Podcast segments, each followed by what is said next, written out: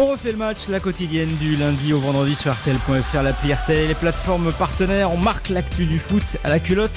Et euh, aujourd'hui, on va évidemment revenir sur cette soirée de Ligue Europa. Les semaines européennes se suivent et ne se ressemblent pas. Après une première journée quasi parfaite pour nos clubs de Ligue 1, on a retrouvé l'ordinaire de nos performances en Europa League avec un bilan bah, mitigé. À part Toulouse, vainqueur de Linz, les autres ont connu une soirée délicate. Rennes, Lille et l'OM, on va revenir sur ce jeudi pas noir mais relativement gris avec Nicolas Georgerot de la rédac d'RTL et Hugo Hamelin, notre correspondant à Marseille. Bonjour messieurs, comment ça va? Salut Florian, tout va bien? Ça Bonjour Florian, ça va, ça va. Bon, petit lendemain, euh, de, on va dire demi, demi gueule de bois, on va dire voilà, euh, pas complètement. Euh, on va commencer par cet Olympique de Marseille hein, qui affrontait donc Brighton. C'était le premier match au Vélodrome pour Gennaro Gattuso, le nouveau coach, et toujours pas de victoire, deux partout et un nouveau match bah, frustrant hein, pour les Marseillais, Hugo. Ouais, frustrant, rageant, très décevant même. Forcément, c'est une c'est une demi-défaite à partir du moment où euh, tu te fais remonter deux buts à domicile dans un stade plein. Euh, bah, c'est problématique. Pour moi, c'est une petite euh, faute professionnelle en fait. Surtout que l'OM est un peu habitué à se s'aborder comme ça en fin de match, notamment en Coupe d'Europe, puisque on rappelle qu'ils ont été éliminés de la des tours préliminaires de la Ligue des Champions avec un, un penalty évitable encore une fois dans les dans les dans les dix dernières minutes quoi.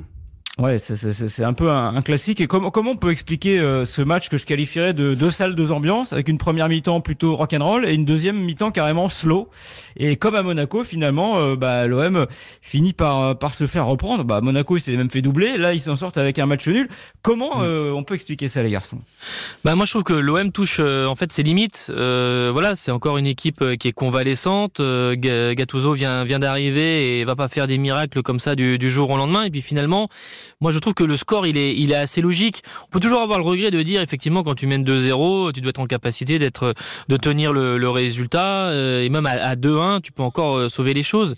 Mais au final, quand tu regardes les 10-12 dernières minutes de la première période et que tu vois les, quand même pas mal de séquences en seconde période où les Marseillais se font euh, bousculer, voire marcher dessus sur, sur quelques instants, alors qu'en plus, Brighton n'est quand même pas euh, dans une forme olympique et n'a pas été très spectaculaire. Finalement, finalement, euh, je trouve que c'est assez normal et assez logique qu'on arrive à ce, score-là. Euh, et, puis, euh, il y a dans le déroulé de la rencontre, dans le scénario, les, deux buts en deux minutes, avec une équipe qui, s'emmène le vélodrome, mais mais il n'y a, aucune maîtrise vraiment sur 90 minutes. Donc moi, je, trouve ça assez logique.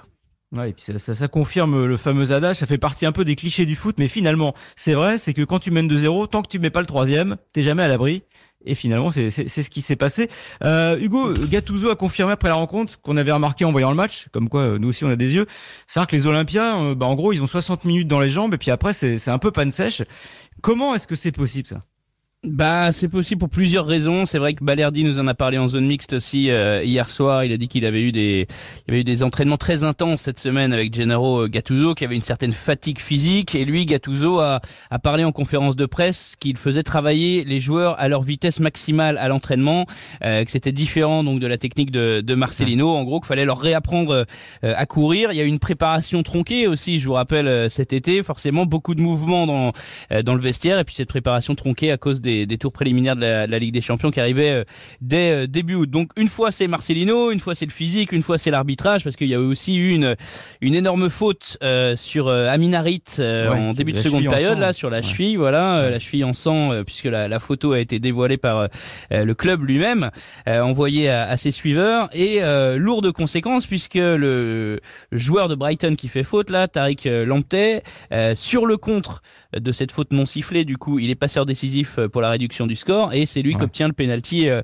euh, en fin de match. Bon, ça, ça méritait peut-être pas un rouge, mais ça méritait en tout cas un jaune euh, de, de, de stopper l'action. Voilà, c'était le premier grand rendez-vous européen pour pour l'arbitre Monsieur Balakin, qui est qui est ukrainien. Mais voilà, tout ça, c'est un petit peu des raisons des raisons annexes, des raisons de contexte. Voilà, la crise avec la direction, etc. Mais derrière ça, on voit quand même que l'équipe est moins forte que l'année dernière. Quand je prends le trio d'attaquants avec Aubameyang à la place de Sanchez, bon Aubameyang Aubameyang, il est encore 3 dans l'équipe euh, ce matin. Il avait déjà été mal noté euh, euh, à Monaco ce week-end.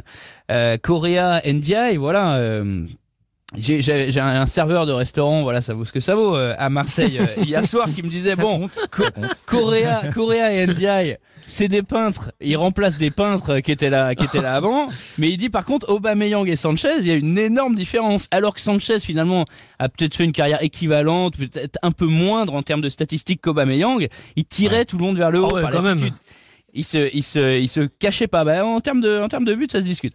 Et, euh, et Aubameyang a joué dans des grands clubs. Mais Aubameyang, voilà, il pèse beaucoup moins sur le jeu et on a l'impression qu'il disparaît. Quoi. Il est un peu plus fantomatique. Forcément, il est, il est moins physique. Il, il prend moins sa chance. Donc voilà, c'est, c'est, c'est plutôt aux joueurs que j'en veux, moi, plutôt qu'au contexte, euh, au changement. Voilà, euh, Aubameyang, Correa et Ndiaye, pour moi, euh, ils, doivent faire mieux sur un match comme tu peux même rajouter Vitinha hein, dans le parce que quand Vitinha entre, hormis une situation, il y a, il y a quasiment rien. Donc il y a quand même de très très grosses lacunes offensives, que ce soit dans dans la créativité, dans le dans dans la- l'animation d'une façon euh, générale. Et c'est vrai que ça c'est quand même un, un sacré point encore à, à trouver, à améliorer pour pour l'OM.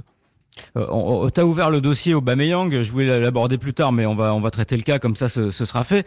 Euh, il a été une nouvelle fois relativement inexistant malgré une défense de Brighton qui était quand même plutôt laxiste, surtout en, en première mi-temps. Euh, en gros, euh, on est passé de Alexis Sanchez à Pierre-Emerick sans but ou sans rien. Euh, Est-ce que Aubameyang à l'OM, ça commencerait pas à ressembler à une Mitroglou quand même? Peut-être pas à ce point-là, peut-être pas à ce point-là. Il a plus d'arguments pour se pour se défendre que le grec parce que Pour déjà l'instant, il, a il, pas- il a, il a pas il a pas des buts hein, pour se défendre. Il est il Bah, est- il y a eu alors Ajax. si, il a Il a il a marqué Il a voilà, mis il a deux. marqué. Oui, voilà. euh, mais mais mais, mais c'est a- à nuancer et- parce que mais c'est à nuancer parce que déjà le gardien de l'Ajax euh, est mauvais sur les situations, euh, sur les buts.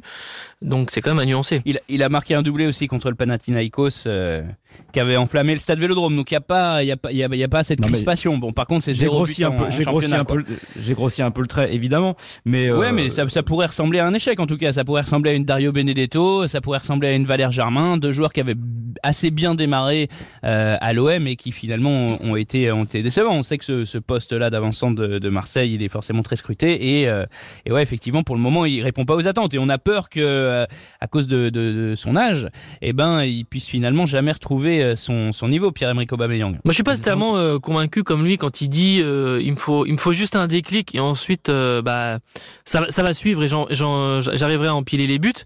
la bouteille de ketchup. Euh, franchement, je ouais, Ouais. je c'est quand même difficile à croire aujourd'hui au moment où on parle. Il a 34 ans, il a signé 3 ans, hein, c'est ça, euh, Hugo? Ouais, c'est ça. Je remue un peu le, le couteau dans la bouillabaisse. Euh, C'est pas on 5 parle- ans déjà, c'est pas comme Strootman. Ouais, enfin, 3 ans, il aura 37 ans, et comme quand même sa qualité première après Pierre Aubameyang, normalement, c'est la vitesse. Alors, euh, à moins qu'il y ait des révolutions médicales, mais logiquement, plus on vieillit, plus on ralentit. Mais bon, on, verra. Juste revenir sur le, physique, euh, les garçons, euh, il y, a, il y a un vrai déficit physique avec l'OM. On voit, hein, ils n'arrivent pas à, faire 90 minutes euh, à bloc. Euh, comment il va faire Gattuso pour remédier à ça, sachant que euh, il y a un calendrier très serré. Alors certes, là, on va avoir la trêve internationale, mais on sait comment ça se passe. Il y a des joueurs qui partent un peu à droite à gauche. Euh, là, il, a quand même une problématique devant lui, euh, ce bon Gennaro. Oui, mais la, problématique elle est là, mais là pour le coup je suis pas tellement inquiet. euh, C'est-à-dire qu'il va, va très clairement les, les bouger, mais il va falloir attendre peut-être euh, 15 jours, 3 semaines, voire un mois pour voir les, les effets euh, vraiment se, se faire sentir sur, sur le groupe. Mais là, pour le coup, c'est quand même beaucoup plus compréhensible avec euh, la façon de jouer, le 4-4-2 de Marcelino, où on voyait que par moment, ça ronronnait. De toute façon, il suffisait de voir les courses des uns et des autres, euh, le, le, le, ouais, le, manque d'intensité et de rythme dans, dans certaines séquences des, des rencontres, pour voir que c'est le jour et la nuit avec euh, Gattuso, en tout cas avec ce que demande Gattuso. Et ça va prendre un peu de temps, mais verrai quand même un, OM beaucoup mieux sur euh, la fin d'année et euh, surtout après la trêve euh, de, ce point de vue-là. Je, je- moi, je vais pas les condamner sur, ce paramètre précisément parce que je pense qu'il peut faire largement augmenter le niveau global de l'équipe quand les uns et les autres seront beaucoup mieux physiquement. On, est- Ça, on espère, on espère qu'ils vont, qu'ils vont se libérer, mais là on peut, on peut plus parler comme si on était en début de saison. La saison, elle a démarré depuis deux mois désormais. Alors effectivement, tu t'es tiré un peu une balle dans le pied en, en virant ton coach au bout de, de cinq jours du championnat, mais là t'as un énorme calendrier qui t'attend au mois d'octobre.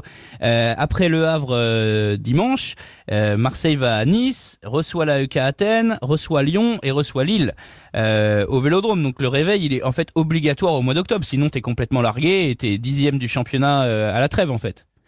Euh, Et là, ce sera très dur de revenir.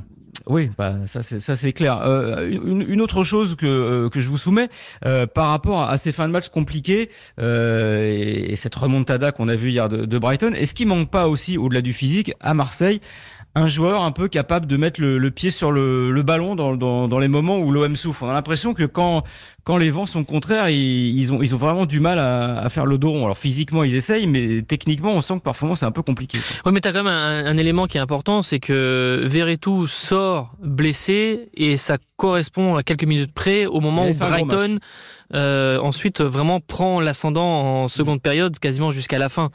Donc euh, pour moi il y a quand même un pivot dans la rencontre, c'est cette sortie de, de Verretou sur blessure.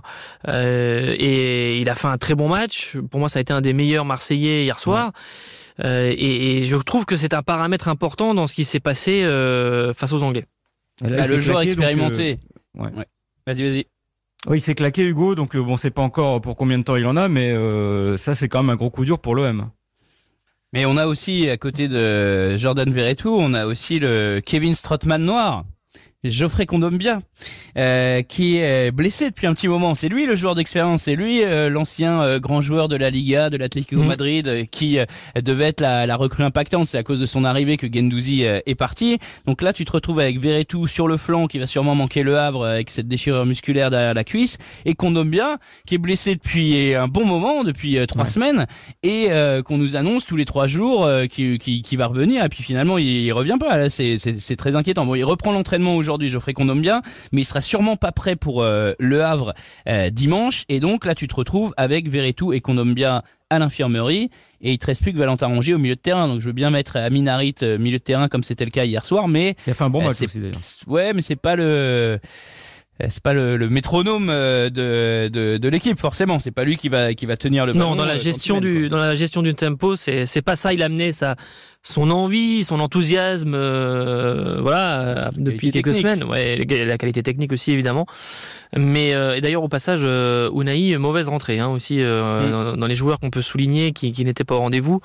Unai a eu, a, a eu des difficultés. Mais c'est vrai qu'Harit dans ce dans ce rôle de régulation du, du tempo c'est c'est pas c'est pas sa qualité première On, va essayer d'être de, de, un peu positif quand même. On l'a été, hein, mais euh, et de faire le tri dans ce match. Qu'est-ce qui vous a plu quand même dans cette euh, OM à la sauce euh, Gattuso? Bon, déjà, euh, on s'est pas ennuyé. autant avec Mar Marcelino, on était quand même sous Tranxène. Là, il se passe des choses quand même. Oui, oui, il y a, y a, de l'animation, il y a de, il y a de l'envie effectivement, mais y a beaucoup de, beaucoup de mauvais choix quand même. Les buteurs hier soir, c'est Chancel Mbemba et Jordan Verretou, donc ça montre que tes quatre joueurs à vocation offensive, si on, on met Harit dedans, euh, ont pas, ont pas été déterminants. Même Vitinha, tu vois, sur sur sur cinq joueurs, sur cinq joueurs offensifs quoi. Donc il y a des soucis en défense et en attaque quand même. C'est c'est assez euh, assez important. Oui, c'est une équipe qui a joué sur euh, sur l'énergie, je trouve. Euh, voilà, et puis le, le, le scénario de, de, la rencontre, quand, quand, quand je l'évoquais tout à l'heure, le fait de marquer les deux buts en deux minutes, euh, où tu, tu, tu te mets derrière, euh, tu as le vélodrome qui se met derrière toi et qui tout, tout ça montre que tu as un changement, tu as un changement, il y a du mieux, ouais. mais tu as quand même des lacunes tactique et footballistique de toute façon euh, très simplement qui font qu'aujourd'hui euh, tu, tu peux pas jouer les premiers rôles que ce soit euh, évidemment en Coupe d'Europe mais aussi en championnat. Bon, c'est sûr qu'en tout cas, il va falloir un petit peu de temps. Euh, voilà, on le dit pour tous les entraîneurs qui arrivent, on le dit pour Luis Enrique, on va le dire évidemment pour Gattuso, comme on le dira aussi pour Fabio Grosso. Euh, c'est pas des magiciens. Il faut, euh, il faut, repro il faut il reprogrammer dit, toutes, il, ces, toutes, ces, équipes. Il en a parlé de la baguetta magica. Ah, Gennaro Gattuso qu'il n'avait pas forcément pour pour tout changer du jour au lendemain. Et donc c'est pas Harry Pottero. Il, il, pas la baguette magique. Là. Il y a un joueur qui a dû se coucher avec un goût un petit peu amer, euh, Hugo et Nico, dans la bouche. C'est Jonathan Klaus, le latéral droit de l'OM. Euh, si le match s'était arrêté à la mi-temps, en fait, il aurait passé une journée parfaite, non? Oui, oui, oui, c'est vrai, c'est vrai. Alors il y a évidemment. Euh l'envie, la joie et le fait qu'il soit rappelé en équipe de France quelques heures auparavant par, euh, par Didier Deschamps et il aura vraiment sur le rassemblement une, une vraie carte à jouer avec tout ce qu'il montre depuis le début de la saison. Mais c'est vrai que bon, il cause le penalty en seconde période euh, et, qui amorce donc aussi ce, retour et, et, Brighton dans une séquence où Brighton est largement euh, meilleur. Mais oui, il y a, il y a eu le bon et le moins bon et il y a eu une période à l'endroit et une période à l'envers. Et c'est dur, et c'est pour ça qu'il avait été sanctionné d'ailleurs, euh, et qu'il il avait été appelé en équipe de France. Il avait provoqué un penalty, je crois, pour sa première euh, sélection où il était impliqué sur un but mhm. encaissé des des Bleus. Et voilà, Deschamps n'avait pas été rassuré finalement par euh, par ses qualités défensives dans cette position vraiment de, de, de latéral. C'est le meilleur joueur de l'OM depuis le, le, début de la saison. Il a une palette hyper complète. Il est créatif. Voilà, il trouve toujours des passes intelligentes, mais il se dépense beaucoup voilà, il dépense, il dépense beaucoup d'énergie aussi, et en fin de match, il est souvent euh, un petit peu, un petit peu cramé. Heureusement qu'il a Ndiaye sur son côté, qui à plusieurs reprises a comblé ses, ses montées finalement. Le contexte a un peu changé quand même avec euh, Klaus, en tout cas pour le pour l'équipe de France. Euh, je parle parce que c'est vrai que quand Deschamps l'a pris il y a, il y a un an. Bon, c'était un peu aussi sur euh, le thème de euh, enfin, un an et un an et demi. Euh, bon, vous, un peu, vous me cassez un peu les pieds avec lui. On va essayer. Il y, avait une, hype, hype. Il y avait la hype, il y avait une pression populaire. Il faut tester, il faut, faut voir. et bon, ce qui ressortait un petit peu de l'encadrement, c'est que clairement, il était pas au niveau, voilà, et qu'il y avait quand même un écart assez important. mais là, je, le contexte est différent parce que d'abord, et on le dit, on a répété à chaque fois qu'il y a des matchs d'équipe de France sur ce côté droit, personne ne prend l'instant ascendant euh, sur l'autre entre Koundé et Pavard et même euh, il se peut que Pavard euh, soit un petit peu plus réaxé défenseur central plus régulièrement maintenant. en tout cas, Deschamps a dit en tout cas. Voilà et, et, Koundé restera vraiment sur le, côté droit, mais il a une vraie place à, il a vraiment une place à, conquérir et le, contexte a changé. Et je pense que Deschamps pensait pas qu'il était aussi capable de s'adapter dans une défense à, 4 et de montrer ce qu'il montre avec l'OM depuis le début de, de la saison. C'est, en quelque sorte, il a franchi un palier. Il doit le confirmer en équipe de France, mais il a une vraie chance une vraie chance à saisir. Oui, parce que c'est vrai qu'il avait la réputation d'être très bon dans ses voilà défenses avec trois centraux et puis les pistons, puisqu'effectivement il est extrêmement performant dans son couloir. Il a, euh, c'est un défenseur qui s'est centré. Il y en a pas tant que ça eh euh, finalement en Ligue 1, mais c'est vrai, il a vraiment, il a vraiment un très bon pied. Et, rappelez-vous au parc, au parc euh, avant, même s'il y a eu 4-0, on oublie un petit peu les les actions marseillaises, mais il y a un moment où il y a la tête de Vitinha, mais Klaus met un centre magnifique en, en première période où, euh, où l'OM est tout proche de d'ouvrir le score.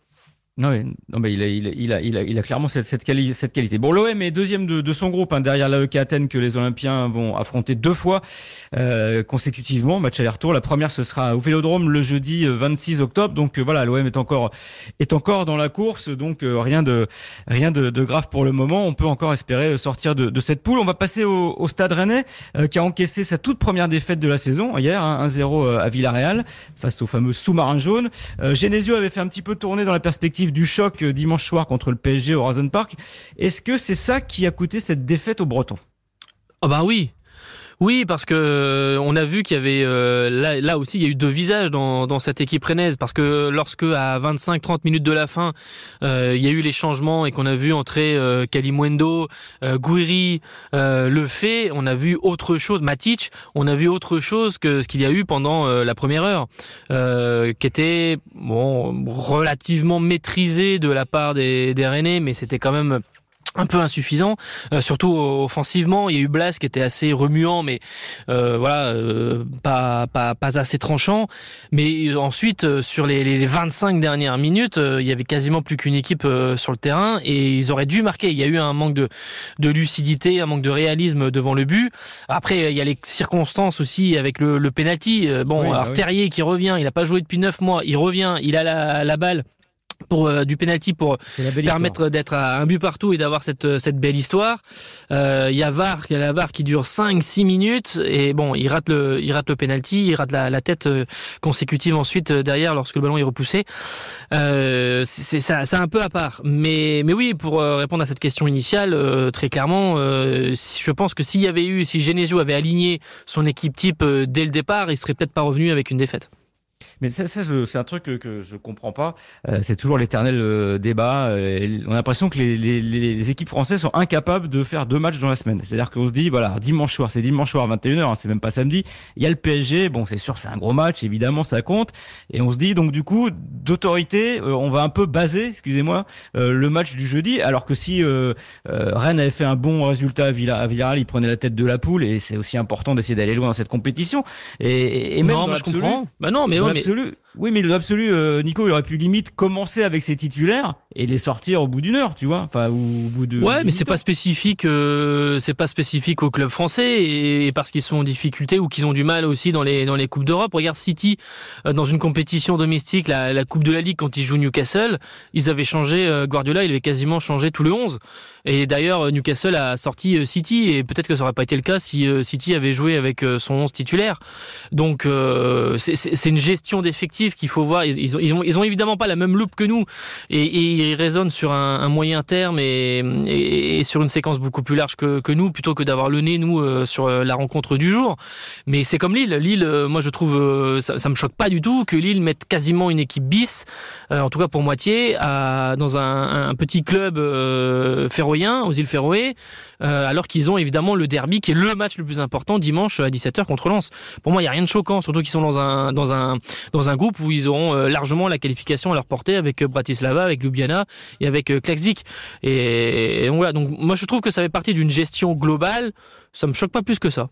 Ouais, ben moi ce qui me, ce qui me, enfin moi ce qui me, qui me gêne un petit peu, c'est que c'est de me dire qu'en plus derrière t'as la trêve internationale, donc les joueurs vont pouvoir un tout petit peu se reposer et que tu peux mettre un coup de collier sur ces sur ces deux matchs-là, les circonstances le, le permettent. Et c'est oui, mais retourne la chose, retourne la chose. admettons, tu mets Kalimwendo titulaire, il se pète euh, en première période, ou même euh, pour les Lillois à Klexvik, euh, on dit oui, d'accord, il met Boadi, il met Messoussa, il met Virginius, c'est-à-dire des, des, joueurs qui ont entre 16 et 20 ans. Mais si tu mets Jonathan David et qui se pète après derrière, ils, vont se reprendre aussi euh, inversement les, les, les, mêmes critiques en disant mais et franchement euh, pour un, un, tel match est-ce que c'est pas possible alors que c'est pas le match le plus important de la semaine de gérer un peu mieux euh, l'effectif et qu'est-ce qu'il y avait comme euh, comme urgence alors que la qualification n'est pas en plus j'allais dire elle n'est pas jouée là il n'y avait pas à péril dans la demeure de d'être de, de, d'être donc dans une gestion un peu plus large de l'effectif. Moi je pense que tu peux aussi retourner l'argument tu vois si, oui, si tu prends des risques. tu peux tu peux te dire aussi qu'en rentrant à 30 minutes de la fin Kalemendo peut aussi blessé. Euh, ça, ça, arrive, c'est le football. Et que, euh, mine de rien, les, les points que tu abandonnes en cours de route, peut-être que dans 2-3 mois, tu pleureras parce que tu te diras, bah tiens, c'est dommage qu'on ait fait que match nul aux îles Féroé. D'ailleurs, bravo à Lille, hein, a jamais les premiers euh, à permettre à un club des îles Féroé de prendre un point dans une Coupe d'Europe. Oui. C'est historique. Merci, le, merci les dogs, merci euh, le Il faut aider les petits. Oui, bah, ils ont bien aidé. Euh, donc ils ont fait 0-0. Euh, mention bien quand même, et très bien même euh, à Toulouse, qui a battu les, autres, les Autrichiens de Linz 1-0. C'est finalement avec Lens les deux bonnes notes de, la semaine. Et Toulouse qui est deuxième de sa poule, 4 points, derrière Liverpool. Et prochain match c'est Anfield Road. Je trouve que le TFC pour le coup joue vraiment le jeu. Oui, ils jouent le jeu et puis en plus euh, ils se sont mis dans les conditions idéales pour euh, avoir ce double, la double confrontation contre Liverpool. Là, ils sont deuxième, ils sont avec une victoire et un nul. Euh, ils sont pas dépassés par les événements, même si le match d'hier, franchement, il est, il pas terrible quand même. Il y a, il y a des séquences où euh, quand même, euh, bon, Linz par moment c'est faible, mais ils auraient pu aussi euh, égaliser. on, va dire qu'ils ont optimisé au mieux leur temps fort et puis sur les ouais. temps faibles, ils ont réussi à un petit peu à, à passer entre les gouttes casse, ouais. et, à, et, à, limiter la casse. Mais bon, c'était pas un, un, grand grand match, mais en tout cas, et maintenant ils sont euh, idéalement placés. Il y a deux places qualificatives. Liverpool sera sans doute premier, mais derrière la deuxième place, ils, ils peuvent s'y accrocher. Ils sont en tout cas pleinement en course pour, pour la qualif et voilà, c'est je, je, je, assez, c'est bien fait ce qu'ils font. Ouais, c'est bien. Bon, en tout cas, on va être, euh, on va finir sur une note positive. Finalement, euh, à l'issue de euh, ces deux journées de Ligue des Champions et de Ligue Europa, tous nos clubs sont encore euh, dans le coup. Euh, ils sont tous, euh, grosso modo, ou, ou premiers ou, ou deuxième de leur poule. Donc, donc ça, c'est plutôt une note positive. C'est surtout, c'est surtout après que ça devient compliqué parce que les deux dernières saisons, le bilan des clubs français sur la phase de groupe, toute, toute Coupe d'Europe confondue, il, il est pas si mauvais que ça. Il y a même un temps l'année dernière où la France était le, le meilleur pays en Europe. Euh, euh, quand on comptait les, six qualifiés. Euh, en revanche, bah, c'est tout le, constat qu'on fait arriver au printemps, c'est que bah, tu te retrouves avec une seule équipe en huitième, ou alors ça fait de temps en temps un quart de finale de, Ligue Europa, conférence. Donc c'est surtout en février-mars qu'on verra s'il y a une bascule qui, se fait. mais on, a tourné un peu la page, je trouve, des années fin d'année 2010 et puis non mais début des années 20 aussi où, où, où là même euh, bah, c'était difficile de jouer le jeu même sur la phase de groupe et qu'il y avait des, des, matchs qui étaient un petit peu balancés. Je trouve que on, on a tourné un petit peu cette page là et que maintenant c'est l'étape d'après quoi. C'est de franchir huitième euh, quart d'aller euh, un peu plus loin dans les différentes coupes d'Europe C'est très bien. Mais plus on ira loin en, Coupe d'Europe, plus on valorisera cette fameuse Ligue 1 et plus on pourra peut-être espérer décrocher le fameux milliard. Bon, merci euh, Nico, merci euh, Hugo. Euh, on se retrouve lundi pour la quotidienne dont on refait le match, le, podcast. Et demain, évidemment, sur RTL, on refait le match avec Philippe Sansfourche à 19h pour faire évidemment l'émission et le tour de cette semaine footballistique qui est encore pleine pleine euh, d'actualités de surprises. On n'a pas eu le temps de tout parler, notamment les, histoires de, de chants homophobes, la condamnation euh, euh, du PSG, etc., etc. Donc tout ça, ce sera abordé demain dans votre émission préférée. Merci les garçons, passez un bon week-end. On se retrouve lundi sur RTL.fr, l'appli RTL et les plateformes partenaires. Ciao RTL, on refait le match.